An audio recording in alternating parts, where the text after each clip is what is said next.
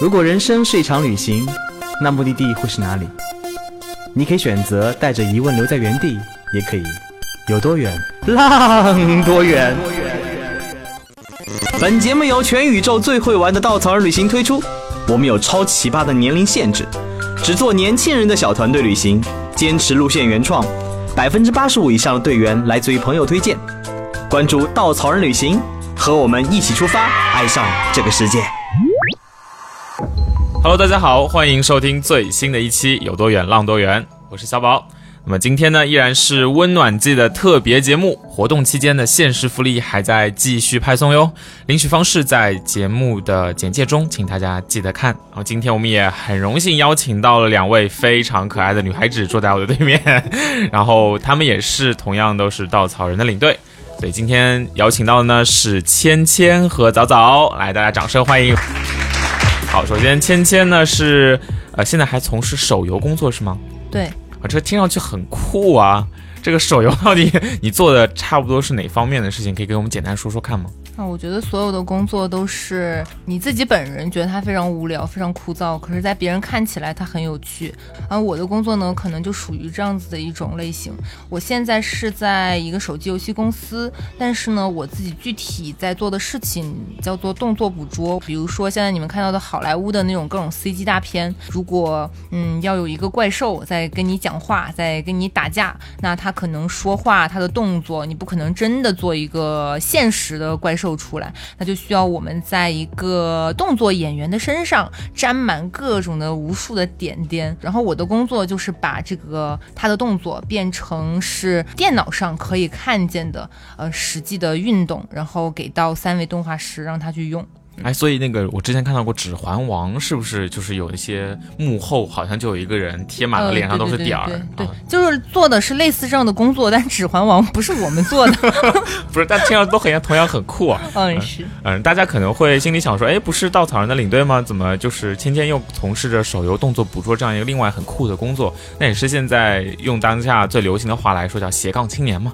那稻草人领队群体中，其实也有相当一部分的领队们呢，平时也有自己的其他工作，然后因为自己非常非常喜欢旅行，也认可稻草人的理念，所以跟稻草人融合了之后，然后经过一系列的过关斩将，然后就成为了一名稻草人的领队。所以芊芊呢也是其中这样一个呃成员。之前其实很早就已经加入稻草人了，是吗？嗯，对的对的，一五年的时候。然后现在又在重新回归。嗯嗯，好。然后今天有幸请到的另外一位早早，之前也是从事我这边拿到的资料是说编辑的工作。然后那之后也是工作了一段时间之后，现在变成了我们的领队。所以那在稻草人温暖季这样一个每年我们都会做的特别企划中，那今天有请两位，其实也是分享在旅行过程中可能会遇到的一些跟温暖相关的故事。好，那今天的一个主题很特别，也是我自己被种草多年，但是迟迟没有 迈出步伐的一个目的地——朝鲜。哎呀，小伙伴们可能应该都听说过传说中的朝鲜四日游啊，朝鲜什么六日火车游。然后早早其实之前已经去过很多次朝鲜了，是吗？然后最近又再去朝鲜，怎么跟朝鲜结的缘呢？呃，因为小的时候我是东北人，嗯呃，我很小的时候，我爸妈是做那种建设的工作，当时就随他们去了沈阳那边，然后去了鸭绿江。当时游船的时候，在船上会给我们每个人发一个望远镜，看什么？就是看对面的朝鲜人的生活状态。然后看得到吗？能看得到，在我小的时候还会看到当时沙土路、沙石路，然后所有的人呢头上会顶着那种物资，比如说买的东西啊、大米啊、南瓜啊东西顶在头上过江，是那样的一种情况。后来我大学读的学校其实也是在朝鲜边境，然后当时呢就有一些机会去接触朝鲜。那朝鲜的话，我真正去的时候，大学有涉足，因为大学的话离朝鲜的口岸很近，仅。有多近呢？其实过一座桥，对面就是朝鲜了。对是就是隔江而已。对，就隔一条图们江而已。所以说，当时就有去看。但是那个时候，对于旅行的概念，其实包括那个时候的我是抱着一种猎奇的心态，想看苦难，想看痛苦，然后想看到一些，比如说所听到的那种所有人，呃，被。禁手足啊，或者说看到那边的人过着痛苦、贫困潦倒的生活，其实当时是很狭隘的，会有那种旅游消费主义，就可可能想看看那种魔幻的世界。但是后来等我相对来说岁数稍微大了一点，我又再次去那边，然后在那边有跨年，就过了一个朝鲜的一个相当于新年吧，庆祝新年到来的一个行为，然后去真正的在看朝鲜，在理解朝鲜。然后这一次的感觉就是觉得这个国家还挺酷的，而且说实话也放弃了那种旅游消费主义，因为就是看看他们，再看看我们，其实会觉得大家都是人类嘛，嗯而且所有的苦难都是相通的。哎，那你这两次就感就是表现出来给我的感觉是你印象差别非常的大。那你是在两次旅行中，朝鲜遇到过什么样不同的事情，给你造成了这么差差别巨大的两次印象？之前去的话，因为很短暂，很短暂的时间，然后过了桥之后看到的，说实话，东西就是他们想让你看到的东西。包括近两年有很多人去朝鲜，然后他们去的话，很多人回来反映就是说跟着团走，然后他们让你看什么就看什么，就包括有一个电影叫做《采访》。呃，现在已经不让观看了。他讲的就是包括讲的就是一个美国人在朝鲜，然后看到一些事情，包括看到一个门面很漂亮的水果店，但是后来走近了，发现那是一块展示板而已。就是说门那个板后面其实没有任何的店，对，这是电影里的一个内容，电影里是有这么写。然后包括我看一些书，看《我们最幸福》这种书，里面写的也是那些脱北者成功逃脱出来一些痛苦的、非常难以言喻的那些故事。我小的时候看到是很受震撼的，但是我真前几次去的时候，发现确实我跟那个美国人遭受了同样的待遇。我看到那些小朋友在唱歌，然后看到他们在那儿。可以说是虚假的笑脸吧，但当时我没有思考太多，我觉得啊，我去打个卡，我去过这儿了，我回来可以跟人吹一吹了。但是后来等我真正再去的时候，哦，当然朝鲜是不可以自由行的，我是跟一个香港的，相当于是一个研学团体，再一次走进朝鲜的时候，我回国做的第一件事，我是给他们写了一封信，我说我希望在这些旅游行程中，表达我们一个。游客的不满，我不想看到这些小朋友在唱歌了，嗯我不想看了，因为我看到他们那些唱歌的小朋友脸上的笑容是假的，我看到他们在我们转身离去的时候，我有偷偷再快速回去看他们，他们脸上的表情迅速是落寞的，所以说我写信给他们，我说我不想看这种演出。我甚至也不希望你们再安排这种演出。而当时我们整个团体的人，大多数人，就有些人会热衷于跟他们合照，但是我看了一眼之后，我就躲到了门口，我我我会很难过，我哭了很久，然后我写信给他们。当然不知道现在情况有没有改善啊？哎，那你刚才其实有提到，就朝鲜给你的现在的印象，其中有一个是酷，酷，因为朝鲜二零一五年的时候，官方有一个口号说，让一个国家变成社会主义先进。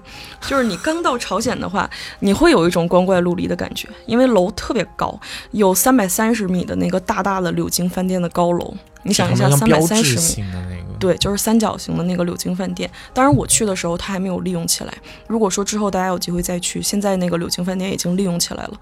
到晚上的时候，那个玻璃幕墙上面会写上字体，就是很像外滩一样，然后很光怪陆离的字体，当然写的都是主体思想的一些话语，你会看到。然后还有酷，就是其实很多人包装它，包装上会写这是一个马卡龙颜色的城市，当然听上去好像很美啊，或者说这种呃很抑郁的感觉。规规整整的马卡龙城市，很规矩的一个马卡龙城市。呃，但是我觉得酷不体现在这儿。嗯我有几个比较难忘的酷点吧，就比较酷的印象。第一个是当时我们在开城，就也是朝鲜的一个城市，开城很安静的一个城市，然后有领袖的大雕像。我们当时呢，在领袖雕像面前是要求献花的，然后鞠躬的。我们当时一行人就莫名其妙的鞠了躬之后，我那一幕总是会想起来。我们转过头去，一排的朝鲜男人穿着整齐划一的白衬衫儿，每个人手里拿着玫瑰，一步一趋的，然后迈上台阶向领袖走来。我们当时所有人站在那儿看着他们。就那一刻，我们反正没有男的给我那么送过花，有点羡慕是吗？对然后没有，他们所有人到那个领袖墓前，然后所有人静默了一下，就像有口号一样，但没有人喊口号，三二一，所有的头一起低下，所有人一起弯腰。那一刻是静的，我就看着他们。其实，其实我之前有想过，就是我就在想，其实人对于这个世界，你痛苦的根源是什么？可能你的痛苦根源，你觉得是我看到了美好的一面后，我想到痛苦，我想到那些不好的一面痛苦，还是说我根本没见过美好的一面才痛苦？当时我有想过，那他们不知道外面的世界，他们是痛苦的吗？还是我们是痛苦的呢？就我不知道，我想不通。然后这这有点混乱了，对。哎，我我觉得就是这个印象，这跟我想象中也有点像，因为前面早到你说你第一次去朝鲜的时候，那种好像很虚假，包括小朋友们那种有点职业、有一点官方的笑容，其实是我想象中的朝鲜。可能这个固有印固有认知太强烈了，以至于我现在想要去朝鲜的话，哪怕我自己是一个产品经理，我很崇尚、很喜欢去寻找适合我的、我想要去看的真实的体验，但是我对于朝鲜这个地方，我反而很想去跟着官方导游去走，因为我就是。想要去看你们呈现给我的那种虚假，这种心理我觉得有点微妙，有点奇怪，就好像我看到了，我觉得哦，那就是加强了我的既有印象。但是刚刚早早你又说到了那群，就是一群人，他们站在那边很工工整整又很安静肃穆的去表达自己敬意的时候，我好像也就是带入进去，我脑中想要出来的画面，可能我也不是很确定他们是否真心去尊重的这样一个状态。对。这个真的很难说，很难说，真的很难说。嗯嗯，哎，那除了这个之外呢？这个确实有种另外意义上的酷，另外意义上的酷。还有一个是，呃，当时我们在那个朝鲜有一个地方叫胜利纪念塔，胜利纪念塔里面，说实话我。其实像相当于一个纪念馆，里面会讲一些抗美援朝的故事。当然，那故事的主题都是朝鲜人民的英勇无畏。然后呢，这个纪念塔我里面我要说一个东西是什么呢？我当时在这个纪念馆推进去这个门里面，就像一个七星级酒店那种豪华的装置，非常豪华。你会看到二十米的金日成和金正日的大大的雕像。然后我当时进去的话，我恍惚以为是金正恩，因为。金正恩和金日成年轻的时候长得一模一样，你会有这种恍惚感。他大大的雕像站在那里冲你招手，然后你继续往上走，你会看到一些历史资料啊。但是这个都不是最震撼的，最震撼的是当时我们上到了这个主体胜利纪念馆的顶楼，那个顶楼呢，其实可以说是一个三百六十度环绕的一个影厅。是什么样的呢？两边是一些布景，然后我们所有人坐在中间的一个大圆盘上。那个圆盘一开始我们坐上去之后没感觉什么，紧接着灯光唰就灭了。灭了之后，圆盘开始转。朝鲜的美光做的超级厉害，两边所有幕布上的人物、声效、灯光就开始动起来。你能看到那些战争、那些炮火在那儿打响的那一幕。然后他耳边那个声效做的特别好，就是我们国家可能有 IMAX，可能觉得 IMAX 已经挺厉害、挺高级了。但是朝鲜说句实话，这个胜利纪念馆里，我见到这一幕我是被震撼了，因为因为不让拍照啊里面，所以你看不到。但是你能感觉到朝鲜人的美术功底。绝了！那个人物做的极其逼真。我们在那个椅子上环绕的时候，他是相当于给你完全讲述了一遍这个呃所谓的抗美援朝啊，但是其实是他们当地篡改了一下的历史。你能完整的看到那个军人脸上的表情在动换，而且你还完整的看到那个炮弹打响的时候，那个光火就在你周围闪耀的那个场景。所以说，当时我那一刻是震撼的，我被他的美学震撼了。这还是朝鲜吗，这还是大家想象中的那个朝鲜，截然不同。完全不一样，就是我这是比较震撼的一幕，然后还有就是我在那儿过了年嘛，跨年，跨年是跨元旦，就是倒数的那个，对，倒数的年，他们倒数吗？问一个很粗的问题，倒数就就是倒数啊。就是用朝鲜语倒数，然后当时我们是我是跟一群香港人嘛，所以说那个广场上还有一些外国人，我们所有人挤在那个广场上，大概有十万多个人吧，挤在一个巨大的广场上，然后各种亮的灯光闪起来，就打在金日成和金正日的脸上，就他们有那个照片嘛，挂在墙上就。照在他们的脸上，但是令我感到很诧异的是，我们所有人站在那里，朝鲜人是绝对的安静的，没有人吵闹。他们穿着大概颜色统一的衣服，齐刷刷站在那里看着舞台上，甚至有的人还掏出手机录着舞台上的那些画面。然后呢，呃，让我感觉到更酷的是，他们有一首歌叫《雪花飘飘》，就其实有点像我们过年的这种什么好日子这种歌。然后主持人还有那些演员在台上唱的时候，我旁旁边站了一个朝鲜男人。他一开始很沉默地站在那里，后来他开始轻轻地哼唱，就在我耳边。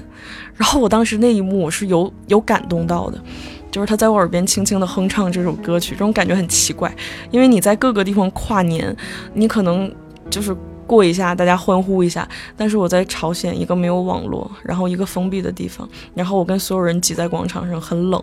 旁边有一个朝鲜男人在我耳边哼唱着《雪花飘飘》，前方是朝鲜人挥舞着小熊维尼的气球，然后所有的朝鲜人安安静静地站在那里，没有唱歌，没有跳舞。我们是手舞足蹈的，他们就站在那里望着台上。然后等到晚上所有的演出结束的话，整个广场迅速落寞下来，地上有那些已经灭了的小熊维尼的气球，然后所有人默默地走回家，安静肃穆。然后我们在那个广场上就大喊“新年快乐，新年快乐”。那个时候觉得自己好像在打扰他们，就很震撼。那个早早这番讲述很让我想到我以前自己出去旅行的时候遇到了那个欧美人他们的一个问题。嗯，哎，我突然觉得他们对中国的那份好奇和固有认知很像我们现在对朝鲜的。他们冲过来问我的一个问题是，就也很冒犯啊，其实，但那时候稍微有点熟了，他们就直接问了，说你觉得你的生活 fake 吗？嗯，还说为什么你会愿意活在这样一个 fake 的世界？你都已经。打引号的逃出来了，为什么你还要就是好像没有要留在外面的意思？你好像也挺热爱自己的国家的。我当时遇到这个问题，我真的是十脸懵逼。首先，为什么你要说我的我的生活是 fake？为什么你要觉得我生活的国家是个 fake 国家？我觉得我混得很好啊。我跟我妈妈的感情是 fake 的吗？我跟我同学的朋友那个友谊是 fake 的吗？我每天生活，我的过去，我的童年，全都被你一句 fake 给否定了。所以我当时听完这个话，我先懵懵完了之后，我就是无比的火大，就说这种你拿什么来说这个事情的感觉。然后我之后就真的我也没有搭理他，我就跟他说，你你来一次中国，我再跟你说这个话题。我真的很不想搭理他。然后别人在问我什么很多很敏感的问题啊，比如说香港问题、西藏问题，我也是类似的回答，我说我去过香港。两三次，我去过西藏三四次。你什么时候去过西藏一次了？我们再来聊这个话题。然后刚才早上你说的那个场景，又很让让我回想到了这一幕，就是，哎，那我前面说的那番固有认知，也很像是别人对中国的那番固有认知。就是这种固有认知，有时候真的会强到。看看当地的视角就会很被局限到，所以你说那种震撼，我我也有点感同身受，就真的可能没有想到过这种，我觉得好像有点虚假、有点不那么真实的东西，其实讲不定有那么一丝可能性，它就是真的。我不知道这个是不是你震撼的感觉，但是我刚才听完你的故事，是我我第一个感受。嗯，就是其实怎么说呢？我觉着啊，就我们能感受身边的感受。然后，那你能转换一下思维也是好的，就就都不要局限，都不要片面嘛，就永远不要就是被一个思维固定住。就我觉得他就是痛苦，他就是快乐，然后他们微笑就是幸福啊。包括朝鲜给我感觉还有很酷的是他们的表情。我去其他的国家，他们经常是微笑的，就包括你去斯里兰卡、去尼泊尔，你会感觉这些人好幸福啊，他们在笑。朝鲜人很严肃。因为我本身也是个很严肃的人，所以说我看到他们那些严肃，我有一种亲切感，就 就满大街都是早早的面庞，就就都很严肃，他们不会轻易的对你笑，但是就无所谓嘛，看你追求的是什么吧。如果你真的追求那种和平温暖，你认为笑容代表就是和平温暖，那那些面无表情或者说对生活就是这种态度人，他们难道就不是温暖的吗？对吧？那可能你追求的是那种所谓的真实，就是我对任何事情提出批判，我认为这个东西，呃，我骂领导人，我骂国家政府，我骂这些，这种是自由。那他们这种心底里对这个世界完全信任，对这个世界说实话不抱期待，他们这个不是获得了也是一种自由吗？就是自由是很片面的一个东西，人对自由的追求不同，可能我定义的自由是这个，但可能他们这种我想要的东西就是这些。你给我这些，我就要这些。我知道外面什么世界什么样，我不在乎。我觉得这是每个人态度不一样。对，嗯，讲不定人家街上面走的，在我们眼里面看来比较严肃那些大叔，心里面可能是温暖的。对我当时在车上看着，因为快过年了嘛，一个大叔面无表情，然后骑着自行车，他车后边就是车后座上有一只巨大的母猪，我感觉他回家吃这头猪的时候，应该是非常幸福的。对，说的我都馋了，一定是幸福的，一定是幸福的。当然，我我之前是同情的，嗯我会去同情，或者说我会觉着我离开的时候，因为我在那儿交了一个很好的朋友，我会想我想把你带走。但是我回国之后，我会为我这种想法而忏悔。我觉得我凭什么就觉着我能把他带到一个更美好的世界呢？嗯，能稍微再聊聊你和这位朝鲜朋友的之间的小故事吗？嗯，其实这个朋友他是我当时第二次去朝鲜，当时认识的一个领队，我管他叫做小文吧。叫小文他是一个，朝鲜人，他是一个朝鲜人，然后他汉语说的非常好。呃，当时我们两个接触非常多，包括他也会跟我讲他的恋爱故事，讲他的感情经历，讲他所知道的外面的世界。然后我印象最深刻的是有一天晚上，我我们两个在金日成广场上走，我就跟他说：“我说小文啊，你以后有没有机会能来中国看看我啊？”然后小文当时说说，嗯，机会很小。我说那机会有多小呢？他说其实可能百分之百不会去看你。然后他说因为我们出不去，我们走不掉。然后我说那你给我发 email，如果一旦有网的那一天发 email 给我吧。小文当时在广场上非常大声问了我一句什么是 email，然后我赶紧说你小声一点，因为这种还是敏感的嘛。后来我给他解释，然后小文说那你到时候多看一些外面的世界，如果看到了，如果有一天我能发给你，你把你看到的世界告诉我好不好？这也是其实后来我来稻草人，或者说我自己经常出去玩的原因，因为我其实到了每一个地方，我都会拍很多照片，我都会写在邮件里。我邮件有一个那个收藏就草稿箱，里面是给小文的所有的信，就是我把我的 email 有留给他。如果有一天我真的收到了，假设有那么一天，真的改革开放了，真的朝鲜能通网了，他给我发了一封说：“早早，我是我是小文，那我可以把我这些年所有经历、所有去过的地方都一股脑发给他。”因为他虽然我我无时无刻不在想他，我经常想起他，因为我后来想我为什么会想他，因为有一次我们在开城，当时开城那个城市很破很落魄，我们在山上的时候往下望，山脚下呢有一个照相摊儿，是一个很假的那种马，然后小孩骑在上面照相，就其实我们小的时候那种照相摊儿嘛，然后很多家人在那儿其乐融融的笑，然后小文当时也在那儿笑，我说你想拍吗？他说我有拍过，我那一刻忽然想到了我妈。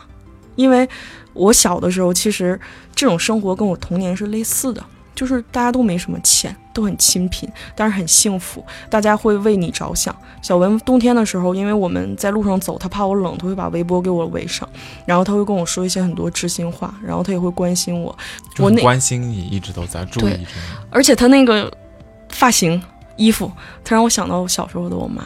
所以说，后来我想，我为什么会想他？其实我是想念小时候的我自己，还有小时候的我妈妈。然后我俩分开了之后就联系不上，就是一个一期一会嘛。你知道这个人，很多人其实你可以无数次的再见到他，你可以跟他通话，但是这个人，你跟他分开了就是分开了，你回去你找不到他了。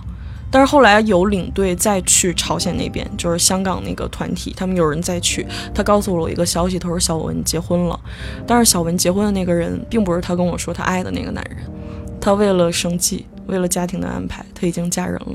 然后她嫁人之后呢，她就不能再出来工作，所以说我更没有机会再见到她。我不知道她过的是什么生活，就比较沉重吧。嗯，一会儿芊芊会聊一些快乐的。嗯但是虽然说我们不知道他背后啊，但是至少我觉得早早你和他之间的这份一期一会的情谊是很温暖的。对，我会想到他。然后我跟他分开的时候，我也有给他写信，呃，就留下一个信封塞到他手里，因为他其实是一个不太合群的人。他包里一直放着一本书，《故事会》，是他之前的一个上海游客给他的、啊，就是那本书。中中国那个杂志中国的故事会，对、啊那本书已经翻的那个页儿都卷起来了。他一直在看，他中文说的很好，他懂一些中国在发生什么，世界在发生什么。他并不是完全消息闭塞的。就是我那一刻，我是心疼他，但是我有的时候又觉着我很怕他受欺负，因为他真的太单纯了，她可以是我见过最单纯的女孩了，所以我就经常会想她。嗯可能就这种环境下面，我们我们意想不到的地方，反而会诞生出这种单纯。其实，对我也有把我的一本书留给他，嗯嗯，希望他也会看吧。对哎，这么说完，我就觉得朝鲜在我心中的感觉立体了一些。会，你会喜欢，因为喜欢的维度不同嘛。但我觉得你去了之后，你真正到那个环境下，你呼吸着它的空气，很干净的空气，然后你看着那些人的表情，很微妙的表情，你会有一种不同的感觉。就很多刻板印象是需要自己去打破的，可能你回来没打破，还是刻板印象，但是至少你去过，你了解了，这是值得的。去过当地之后，然后我们再来看看这些自己曾经的话题，跟自己对个话，嗯，说不定会有一些意外发现。没错。嗯，我觉得朝鲜确实是这样一个地方。哎，说的我真的想动了那种真的要去一次的这个念头。今年其实那个我跟小伙伴们在商量我们部门 outing 的时候，嗯，就说啊我们去朝鲜吧。然后我们的想法也是大家都对这个地方很好奇，结果就是可能内心深处留给朝鲜的位置没有那么多，所以最后我们把从朝鲜 outing，然后变到了去杭州开轰趴。很好，挺好，挺好，挺好。这个这个部门 outing 的转变非常的剧烈，我希望明年我们的这个不管是部门 outing 还是其他的朝鲜之行能够走一波。对嗯，好，谢谢早早。谢谢，谢谢，谢谢，太沉重了。接下来欢迎芊芊。然后那芊芊这边之前去的是印度嗯，对，是的。啊，印度也是一个一直有人谈起的，也是一个要么就是非常恨他，要么就是非常爱他的一个目的地。极端。那你呢？我其实这两者都在我的长达四十多天的旅行里面存在过。四十多天在印度，在印度，而且是完全没有攻略，没有任何计划。我只是单纯说，我想要去印度这个国家去走一走、看一看。而且我这四十多天，其实，嗯，就可能在很多人心中提到印度，你会想到什么泰姬陵啊、什么印度教这些。但其实，呃，如果你真的去了解过印度这个地方，你会知道它不是只有泰姬陵，它不是只有德里的混乱。它还有瓦拉纳西在印度教徒心里面的那种神圣，还有呃可能很多人不知道的，它还有那种国家公园。如果你喜欢动物，它有国家公园，它有那个叫什么卡奇兰加那个国家公园。然后如果你想去海边度假，它有果阿这个地方。然后如果你想要去感受现代的那种繁华，你想要去感受那种矛盾的对立，你还可以去孟买。其实地方有非常丰富的国家。又有贫民窟，又有你无法想象的现代化，甚至超过中国的很多很多的城市。他们的电影，他们的很多产业都在这个地方，就是就孕育的很好。所以，这个国家，如果你想要用心去了解它，你会发现它不是你在提到这个地名“印度”这两个字的时候脑子里浮现出来的那么单一、那么平面的东西。所以我当时就带着这些，我不想给自己设定什么什么 list，说什么我今天要去哪里，明天要去哪里。呃，我跟我的小伙伴就拿着一本 LP 就出去了。我当时想的就是，如果我喜欢这个目的地，我可能就在这里多待一段时间；如果不喜欢，那我就换去另外一个地方。我们就边走边看，边走边看，就是这样子的一种旅行状态。然后四十多天之后，我们因为工作啊、生活的种种原因，我们不得不回国了。但是这四十多天以对后，对对对对对，芊芊这句话在一般的情况下是我在一个地方玩了一个礼拜，我因为工作和生活的原因，我不得不回国。你这个数量就跟别人差别很大，嗯好吗但是？呢，我想说的是，四十多天，你们可能觉得已经很久了，但是印度这个地方，我只去了北印。的一部分的地区，就是很多地方，其实我还压根儿没有涉足，孟买我没有去，果阿我没有去，什么国家公园这些我都还没有来得及去。不是说这些地方我不想去，而是我觉得可能想给自己再留一个念想，下次再来吧。当时就是这么想的，对，但是一切都回不去了。那那先聊聊你的第一印象呢？你抱着这样的一个预期，其实听上去没有预期是吗？呃，说没有预期那肯定是假的。其实我对印度的预期还蛮多的，与其说是预期，我不如说是自己给自己打的预防针吧。我说实话，我知道它很脏乱差，我知道那个地方对于女性来讲是有一些不安定因素的，嗯、但是呢，那都停留在没有听觉、视觉、嗅觉这些冲突的基础上，啊，你真的去了之后，你才会有各种感官的冲击。就是你很想去看一下，对？很想去看一下。但是我本身我自己也是一个对印度教是比较有兴趣，我想要去了解的人，这是我去印度最重要的原因。嗯、但是呢，也抱着一些好奇猎奇的心态，这是第二个原因。嗯，然后我当时就就这么去了。嗯，刚下飞机飞到从成都哦美好的成都，带着火锅味的成都飞到。新德里机场的时候，咖喱味儿和我我们就我们就想啊，一下飞机肯定就是咖喱味儿，但是不是？我想说，新德里的机场可能跟大家设想的印度是不一样的，就是它空气中是弥漫着那种我觉得还挺高级的香水味。就是跟你去了东南亚、去泰国旅行差不多，然后机场非常新，厕所非常非常的干净，然后看起来很现代化，这这是让我觉得我没有想到的一点。然后我们当时就想，那我们怎么去呢？好，立刻现查攻略，就开始 Google Map，你们真的很极限了，现查。对，现查就开始搜，我们就说啊，这里居然还有一条地铁通往德里火车站，那个就是类似那种老城中心那个地儿。我想说还有地铁，那肯定要体验一下呀。我们就想象了一些就比较可怕的画面，就是印度火车那种画面浮现在我们心里。但是去坐的时候，你又震惊了，车里很有序，很有秩序，没有任何一刻给我不适感。很现代化，对，就很现代化然后我们就带着这种非常兴奋的心情，就踏上了我们真正的印度的旅程。到了德里火车站之后，我觉得才能说我真正的印度之行开始了，咖喱国不思议才真的开始了。怎么说？怎么说？嗯，出门的时候你就发现你你踏出地铁的那个闸门的那一瞬间，你感觉从地板到墙壁到。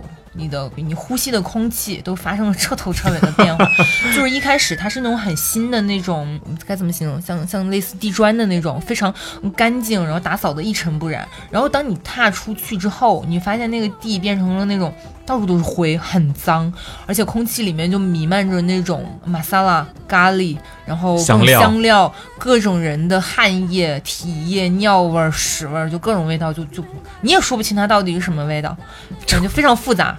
嗯，非常非常复杂。你说的这几样就已经听上去很复杂了。就然后当时出那个火车站的时候呢，我就发现就是空气特别的不好，雾霾很严重，整个天是那种，本来天也不太亮，然后再加上就是雾沉沉的，所以看不太清楚街上的东西。所以你要问我走出火车站的。第一画面是什么？其实它就是很朦胧的一片，我看不清楚。天哪，这是我听过对雾霾最极致的形容。对，是这样的。其实我们都说中国的那个雾霾很严重。之前有个朋友给我开了一个玩笑，他说，如果你想进行一个非常深刻的爱国主义教育，那你就去印度吧。当时是这么跟我说的，我一开始不知道他为什么要跟我说。我踏出德里火车站的大门的那一瞬间，我就明白了一些为什么他要这么跟我说。但是更更深入的体验呢还在后面。当时出去之后呢，就走到他的一条主街上的时候，我发现前面有一个女人，她在那里蹲着。我我其实一开始不知道为什么这么早街上其实没有太多在行走的人的时候，会有一个女人在那里蹲着。我就往前走，啊，发现是一个 女性的屁股冲。着我就是光着的吗？对，光着，就是就是光着蹲在地上，而且并不是在一个非常隐蔽的地方，他并没有躲在任何角落，他就蹲在那个街上，然后屁股冲着我，然后头发非常非常的凌乱。其实现场也特别尴尬，我们看不清，就走的相对有点近，然后这个女人她就头发有点凌乱的往回跟我们对视了。但她丝毫没有任何就是想要起来或者想要改变这个姿势的状态。你知道那一刻，我们才发现她正在就解决人生大事，对，正在噗噗。对，天哪，我真的惊了。走出火车站看到一个人，可以这么说吧，迎面噗噗。对，就很多人说。就对印度要么非常不喜欢，想立刻买机票回去；有的人对印度非常喜欢，想要在这里一直待下去。可能那一刻，绝大多数人会选择前者吧，我不知道是不是这样子的。就是你很难想象，在这样一个，就是他还能拍出很好的电影，他还有很现代化的城市，而且这个德里这个地方还是他的首都，你能够在北京看到这样的画面吗？你无法想象的。嗯，对，这视觉和嗅觉的冲击。简直就是非常让人震惊。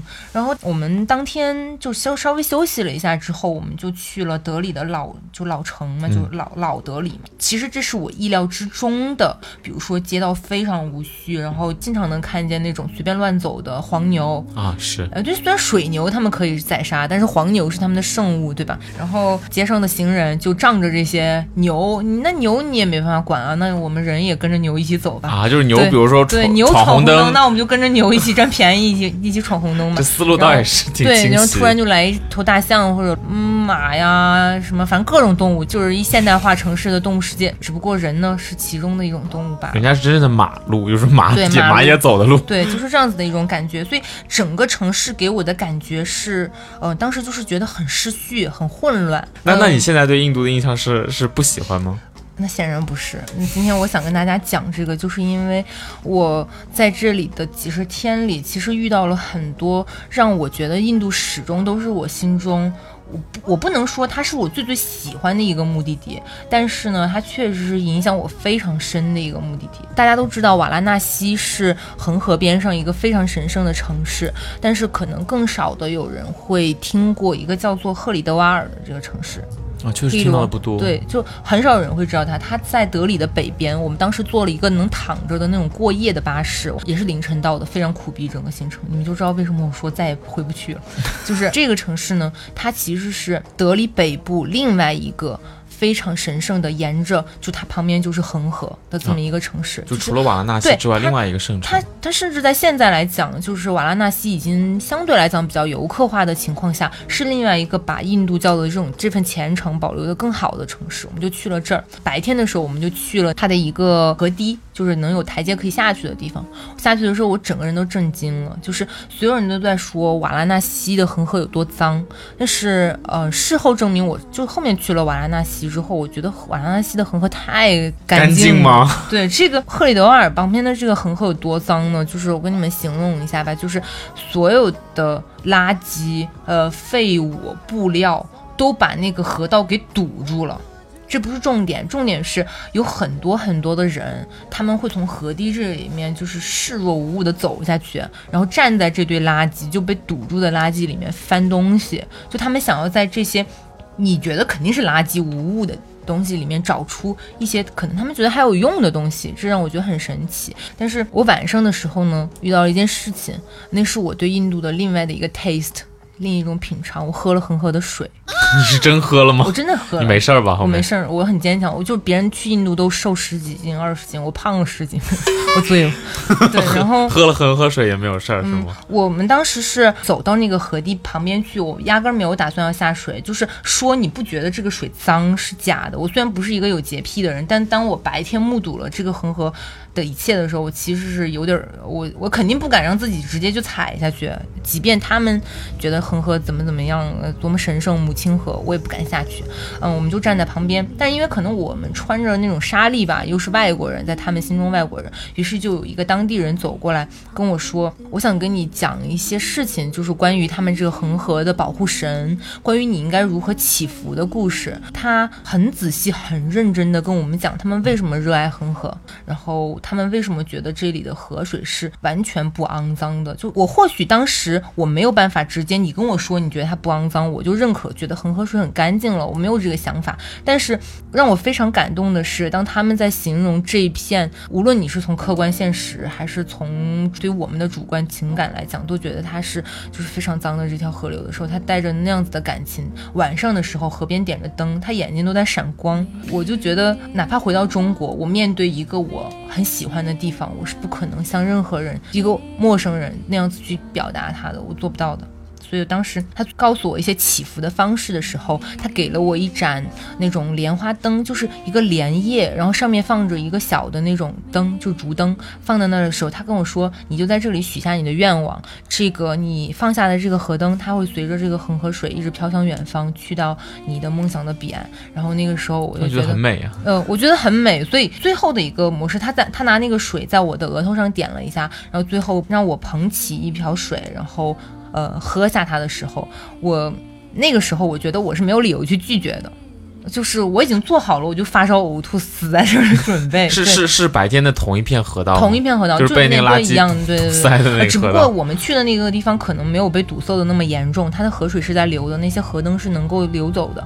对，就可能多了这一份浪漫。然后我其实当时我就觉得，无论是出于什么理由，我我不可以去拒绝它。对，然后我就喝了，然后我没事儿。对，所以以后这种脏乱差的路线可以考虑考虑我啊，我喜欢的。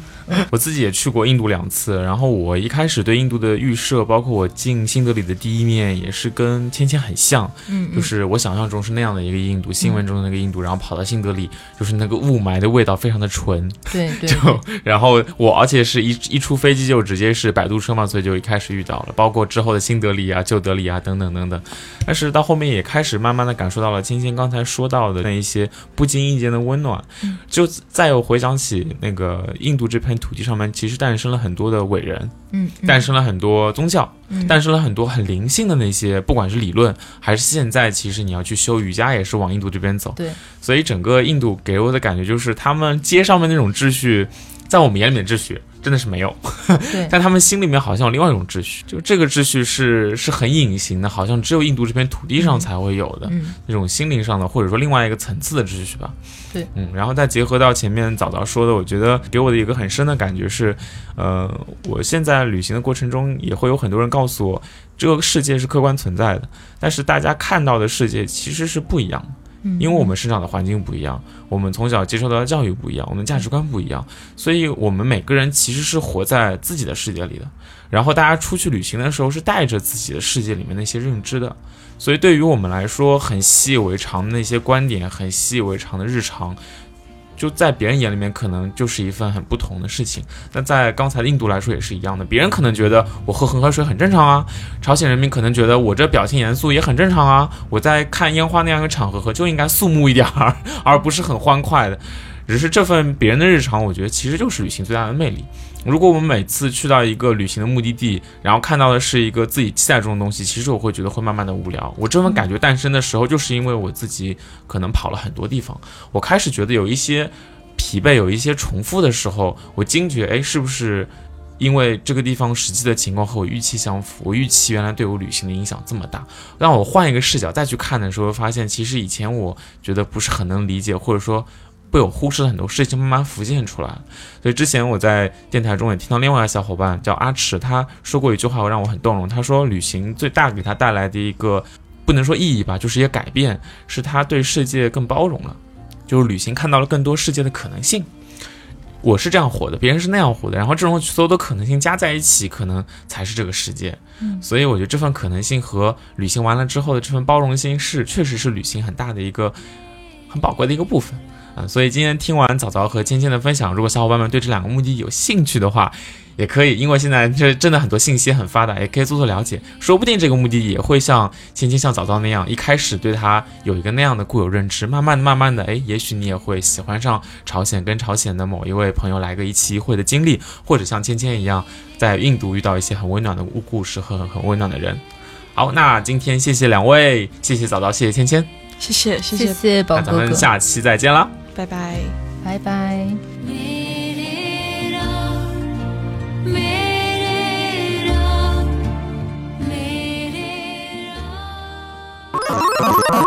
请搜索“稻草人旅行”，和我们德艺双馨、颜值出众的领队一起出发，爱上这个世界。